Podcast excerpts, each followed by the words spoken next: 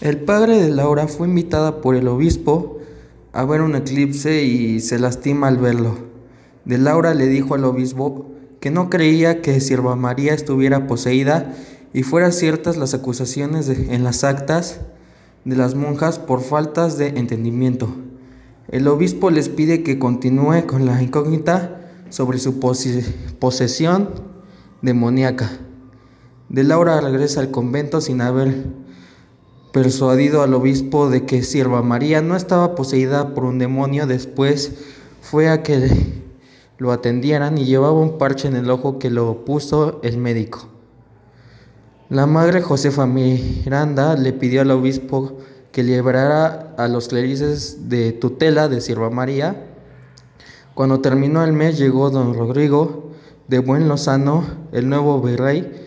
La berlina exploró y registró todo el convento, visitó la celda de dos poseídas ella tenía interés en la situación de Sierva María a pesar de la quejumbrosa abadesa. Sierva María permaneció en el convento, luego se entera al preguntar al señor Márquez y me comenta que ya tiene días que no se le veía. De Laura va a visitar al marqués porque el obispo lo pidió y el marqués confesó que él quería mucho a su hija y quedaría la alma por ella. De Laura se marcha con una maleta que se encontró en la habitación y empieza a sonar la tiorba y le explica al marqués que era un instrumento musical italiano que tocaba Sierva María. De Laura visita a Brenuncio porque, porque el marqués estaba preocupado por su hija. El médico le dijo que Sierva María no estaba poseída por un demonio, sino que moriría por los exorcismos.